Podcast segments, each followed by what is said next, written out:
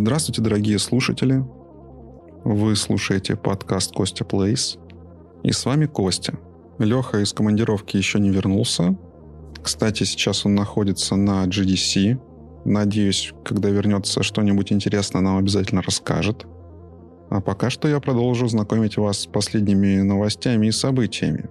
И первое значительное событие — это то, что наш подкаст вышел все-таки на первое место в iTunes на Кипре в категории «Игры и хобби». Я, честно, не ожидал, что это произойдет так быстро. Как вы, возможно, помните, совсем недавно подкаст выпрыгивал на второе место, но недолго там продержался. А тут уже почти целую неделю находится на первом. И это все только благодаря вам, нашим слушателям, за что я вам очень сильно признателен. А теперь давайте перейдем к событию, которое произошло буквально вчера, как раз на GDC, где Google анонсировал свой новый сервис, который называется Google Stadia. Это облачный сервис для стриминга игр. Наверное, самым ярким представителем подобных сервисов был OnLive, который запустился еще в 2010 году, но долго не просуществовал, уже закрылся. И многие считают, что сервис просто опередил свое время. В октябре прошлого года Google провели своеобразный бета-тест этого сервиса. Назывался он Project Stream, проходил он только в Штатах, и поиграть там можно было всего в одну игру Assassin's Creed Odyssey. И судя по ролику Digital Foundry, который они тогда выпустили, сервис был еще сыроват. Но, судя по всему, тест оказался успешным и получил больше позитивных откликов, чем негативных, поэтому получил развитие. Собственно, в чем заключается суть подобных сервисов? У компании есть какой-то набор серверов, на которых запускаются игры, и картинка с этих серверов отправляется клиенту, игроку. И клиенту для игры, соответственно, не нужен какой-то мощный компьютер или приставка. Достаточно там самого простейшего железа, которое просто может подключиться к интернету и показывать эту картинку. Недостаток таких сервисов в том, что обычно очень высокое время отклика. Но это Google, у которых очень много дата-центров по всему миру, и, грубо говоря, любой игрок, где бы он ни находился, всегда сможет подключиться к ближайшему дата-центру, как это происходит с YouTube, например, и получить благодаря этому оптимальное время отклика.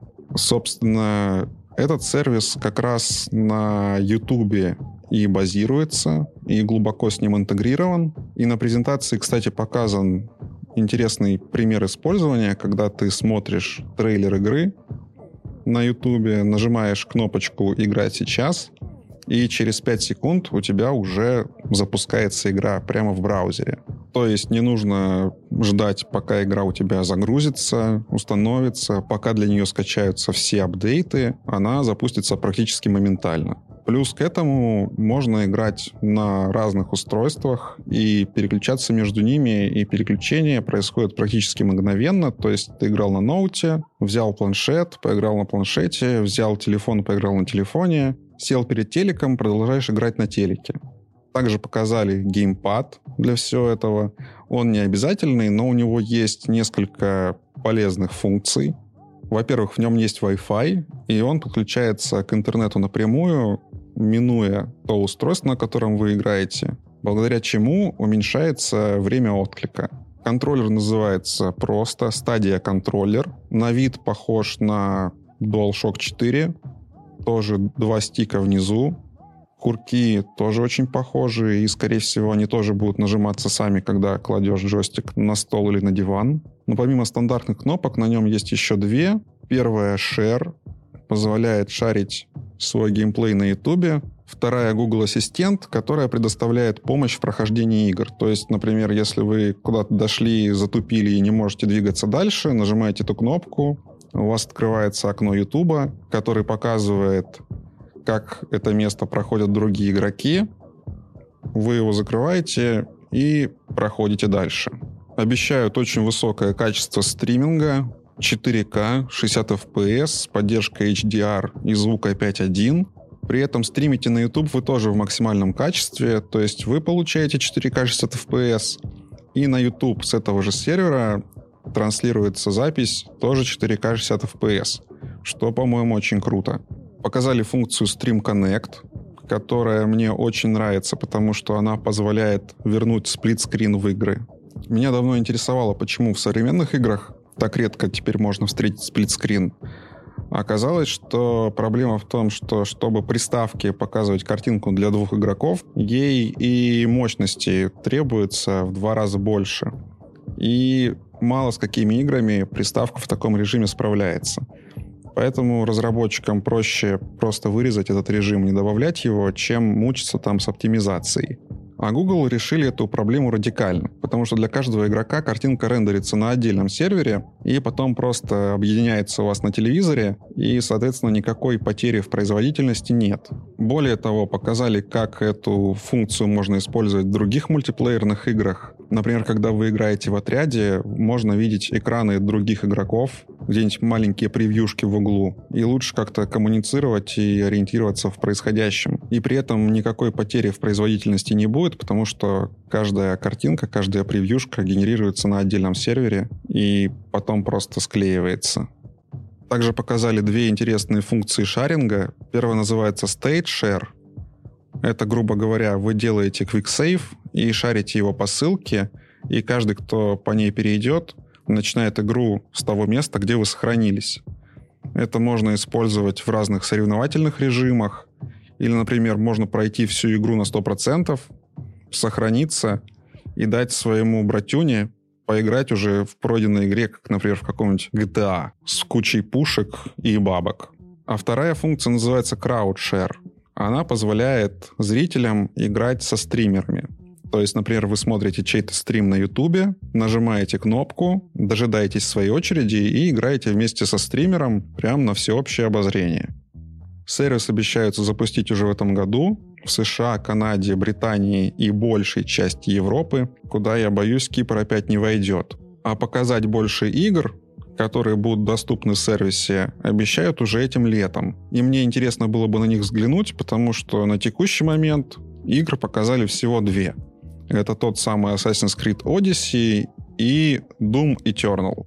После презентации я посмотрел очередное видео Digital Foundry, где они рассказывают, показывают уже качество и время отклика обновленного сервиса. Там дела с обоими пунктами стали чуть лучше. Время отклика сократили до 166 миллисекунд, что равняется времени отклика Xbox One X, подключенного просто напрямую к телевизору. И немножко подтянули качество картинки. Оно, конечно, проигрывает тому же Xbox One X, но мне кажется, это оправданный компромисс, при том, что сервис позволяет вам играть сразу, не дожидаясь установок, загрузок и всего прочего. И здесь можно провести аналогию с музыкальными стриминговыми сервисами. Например, тот же Apple Music, он не стримит музыку во флаке. Там тоже есть какое-то сжатие и потеря качества. Но большинству людей этого вполне хватает, и никто не жалуется. И я надеюсь, что с сервисами типа Google Stadia произойдет то же самое. Люди просто привыкнут и примут это.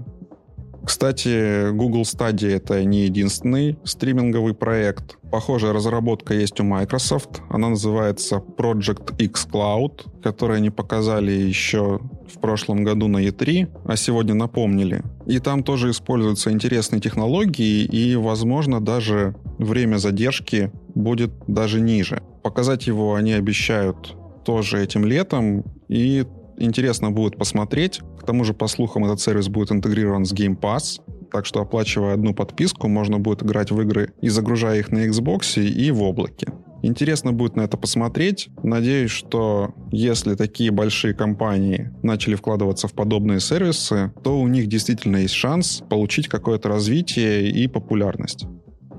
Забавно, сколько критики обрушилось на этот анонс в Рунете. Основное недовольство вызывает то, что Google решила строить сервис на основе графических чипов AMD, что мне кажется вообще не принципиально. Второе опасение — это малое количество игр, но тут опять же надо посмотреть. Из того, что показали, похоже, что проект поддерживает очень большое количество разных студий, и игры будут. Третье — это то, что на серверах будет работать операционная система Linux, И, мол, под Linux мало игр. Но тут опять же, если разработчики захотят, чтобы их игра была в сервисе, то они портируют, и все будет работать как надо. А сравнивать сервис с Google+, Google Wave и другими закрывшимися сервисами Google пока рановато. Он еще открыться не успел, и о его успехах и неудачах пока рановато тоже рассуждать. Так что сначала хотелось бы подождать запуска. Вот такое мое мнение о анонсе Google. Вообще на GDC это, конечно, был не единственный анонс, но пока ничего более значительного, по моему мнению, не произошло. А про остальные вещи мы, наверное, в следующий раз перетрем с Лехой. А я, как обещал в предыдущем шестом выпуске, немного расскажу о Devil May Cry, потому что я наконец-то прошел эту игру и могу поделиться своим мнением. Вообще игра Devil May Cry 5 это, несмотря на номер, шестая игра в серии. Так произошло потому, что предыдущая игра которая называлась просто DMC Devil May Cry и являлась перезапуском серии, не особо понравилась фанатам, поэтому студия Capcom продолжила историю четвертой части. Признаюсь честно, что ни в одну из предыдущих частей я не играл, но к выходу пятой части подготовился, прочитал историю вообще игровой вселенной, разобрался, что к чему, кто чей брат, какие там события происходили в предыдущих частях, и поэтому сюжет пятой части мне был интереснее и понятнее. Уверен, что и без этого от игры можно было бы получить удовольствие, но так было, конечно, интереснее. В прологе игра знакомит игрока практически со всеми персонажами предыдущих частей, среди которых главные герои четвертой части — Данте и Нера. Первые несколько миссий дают поиграть за Нера, а позже знакомят с новым персонажем в серии Ви.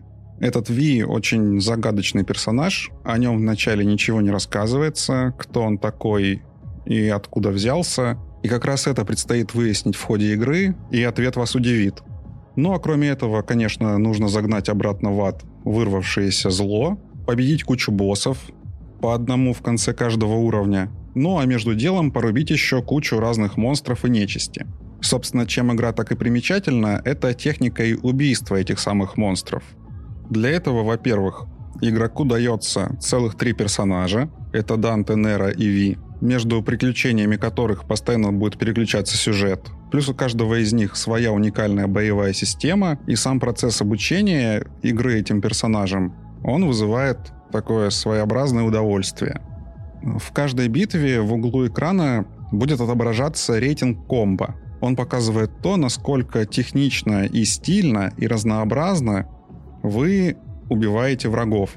Таким образом, игра стимулирует игрока учить разные новые приемы, использовать их в бою. Также обязательно нужно уметь уворачиваться, потому что полученный урон снижает этот множитель. А сами множители в конце каждого уровня определяют рейтинг, получаемый игроком за прохождение этого уровня. Он может быть от D до S. S это самый лучший рейтинг, и если пройти все уровни на S, за это дают ачивку.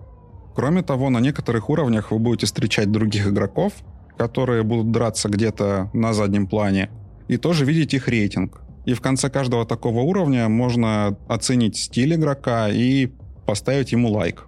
В общем, игра делает все для того, чтобы игроки учились в нее играть хорошо – тому же после каждого нового прохождения в игре открывается новая сложность. И чем дальше, тем эта сложность выше. Честно говоря, я игру прошел всего один раз, только на самой низкой сложности, но даже на ней мне несколько раз неплохо надавали, что стимулировало меня вспомнить новые приемы и вообще собраться. Я уже сказал, что в игре три персонажа, и у каждого из них совершенно разные стили боя, и лично мне больше всего понравилось играть Ви, потому что у него среди всех было самое понятное и простое управление, которое, конечно, не очень вообще свойственно этой серии, но мне оно очень зашло, поскольку там всего две кнопки можно колбасить, и обязательно выйдешь из игры победителем еще и с неплохим рейтингом. Но вот играть за Данте мне наоборот было очень сложно. У него очень много разных, во-первых, комбо, во-вторых, у него есть разное оружие, между которым тоже можно переключаться. У него есть четыре разных стиля, и это все надо держать в голове, и между этим всем нужно грамотно переключаться, и когда им играешь, чувствуешь себя как пианист. Мне потребовалось время, чтобы к этому привыкнуть. Я не достиг особо хороших результатов, играя за него, но на той сложности, на которой я проходил, этого сильно и не требовалось.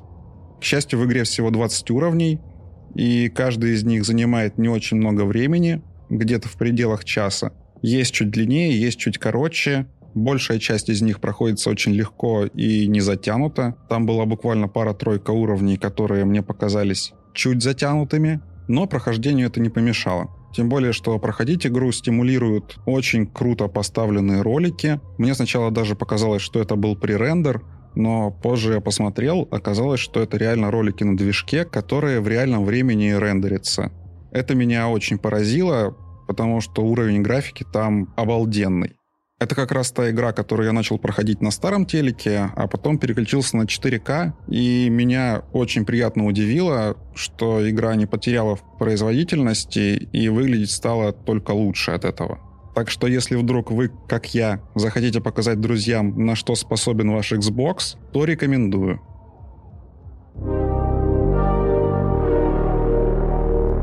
Но не буду надолго останавливаться на игре, о которой все, кто хотел, уже все сказали, и перейду кое к чему новому. Я решил начать новую рубрику под названием «10 доллар», в которой я буду рассказывать о рандомных играх на Nintendo Switch стоимостью до косаря рублей. Возможно, если бы в первый раз мне попалось какое-то дерьмо, я бы не стал записывать эту рубрику, но в первый раз мне сразу повезло. Собственно, как я выбираю игры. В веб-версии Nintendo eShop я сортирую игры по цене и оставляю только те, которые стоят меньше тысячи рублей. eShop показывает общее число оставшихся игр. Я их вбиваю на сайте random.org, получаю номер случайной игры, покупаю ее, стараюсь пройти и рассказываю о ней. Так вот, в первый раз мне попалась игра Subsurface Circular. Игра от инди-студии BitHell, создателей такой известной игры, как Thomas Was Alone. Эту игру сложно отнести к какому-то конкретному жанру, но это какая-то смесь адвенчуры и текстового квеста, в котором рассказывается короткая детективная история о жизни человекоподобных роботов. Все действие игры происходит в вагоне метро, специально построенного для роботов. И это метро так и называется — Subsurface Circular. Вы начинаете игру за робота-детектива, который едет в этом вагоне, и беседует с каким-то незнакомым попутчиком, от которого узнает о таинственных исчезновениях роботов в городе. Попутчик просит детектива заняться этим делом, потому что один из пропавших роботов — это его друг. Немного помявшись, детектив все-таки соглашается и приступает к расследованию, не отходя от кассы. Ну, точнее, не выходя из вагона, потому что из-за геолока он вагон покинуть просто не может. И в ходе нескольких глав общее прохождение которых занимает там часа два, детектив опрашивает разных попутчиков, которые встречаются ему в вагоне. То есть вагон в какие-то моменты будет останавливаться, роботы будут меняться, одни будут выходить, другие входить, и с ними можно будет вести беседу. Разговоры с роботами представлены в текстовом виде, похожи на смс или мессенджер. То есть, с одной стороны, реплики робота, с другой стороны, реплики твои. Во время разговора дается несколько реплик, из которых можно выбрать, и это как-то влияет на ход беседы. В игре есть специальная механика, где по ходу общения детектив будет получать зацепки, такие ключевые слова, которые можно дальше использовать в разговоре, выбирая вместо реплики эту зацепку и говорить как-то о ней, что будет способствовать развитию сюжета. Но далеко не все роботы готовы сразу ответить на все вопросы и все выложить. Для них придется искать какой-то особый подход, раскалывать их и иногда даже решать головоломки. Например, в одной из первых глав вы встречаете робота-спортсмена, который подписал контракт с компанией, производящей энергетик для роботов. Из-за этого на все вопросы он отвечает реклама энергетика и ничего не говорит по делу. И для того, чтобы докопаться до сути, нужно найти способ отключить этот рекламный модуль. В других местах игра даже заставляет взять бумагу и ручку, потому что прохождение некоторых головоломок без них, ну, сложновато. И самый запоминающийся случай — это вариация загадки Эйнштейна, только вместо людей, национальности и цвета дома там роботы, цвет корпуса и их профессия. В целом роботы в игре отличаются внешне не сильно, но они выполняют разные роли. Там строитель, ученый, священник, няня детей. И от этой роли у них зависит интеллект. А от интеллекта зависит качество разговора с ними. Также попадаются роботы-слушатели. Это просто роботы, которые заходят в вагон в наушниках, сидят, качают головой и вообще не способны вести диалог. И несмотря на то, что в течение всей игры ты не покидаешь вагон поезда, благодаря вот этим вот мелочам ты больше узнаешь о мире и больше проникаешься вот его атмосферой. Но еще больше погрузиться в атмосферу помогает органично вписанная электронная музыка и очень необычный графический стиль игры. Честно говоря, увидев трейлер, я с трудом поверил, что это действительно графика на свече. Потому что часто бывают случаи, когда трейлеры к игре выкладывают с каких-то более производительных платформ. Но здесь оказалось, что кроме свеча и iPad эта игра больше нигде не выходила.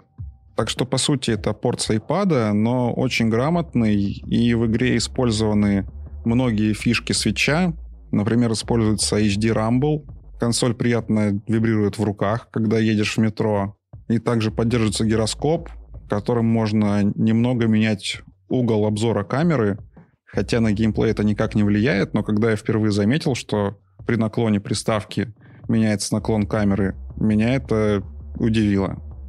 После первого прохождения в игре становится доступна галерея с концепт-артами, и можно при следующем прохождении включить комментарии разработчиков. Это реализовано очень необычно. В вагоне появляется отдельный робот, который стоит в стороне, держится за поручень, и с ним можно в любой момент заговорить.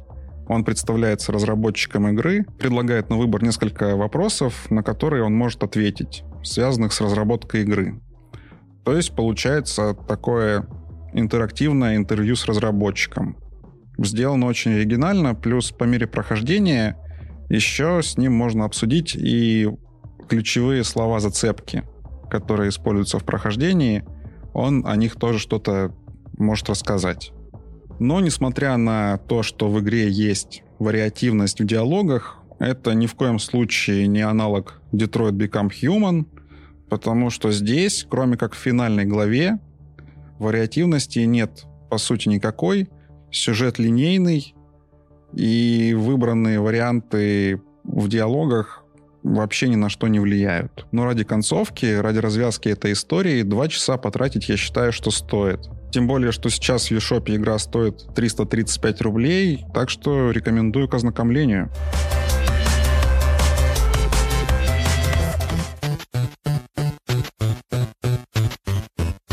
В общем, такая игра попалась мне в первый раз. Надеюсь, что если мне и дальше будут вести, то рубрика 10 долларов продолжит свое существование.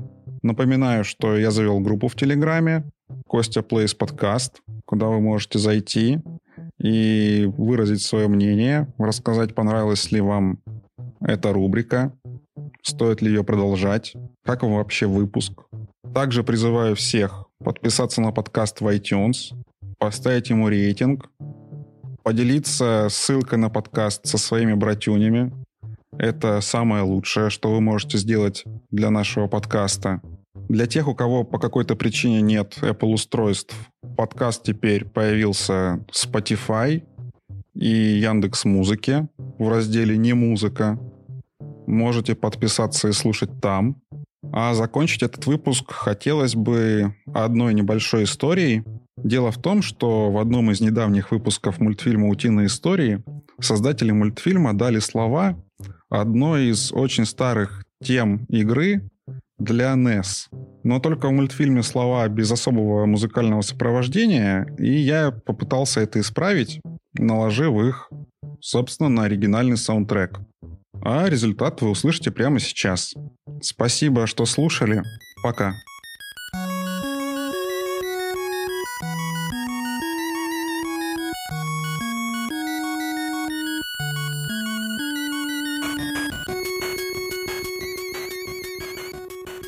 Stars, my darling baby boy. Life is strange and vast, filled with wonders and joys. Days seek new sun with eyes clear and true, unafraid of the unknown, because I'll face it all.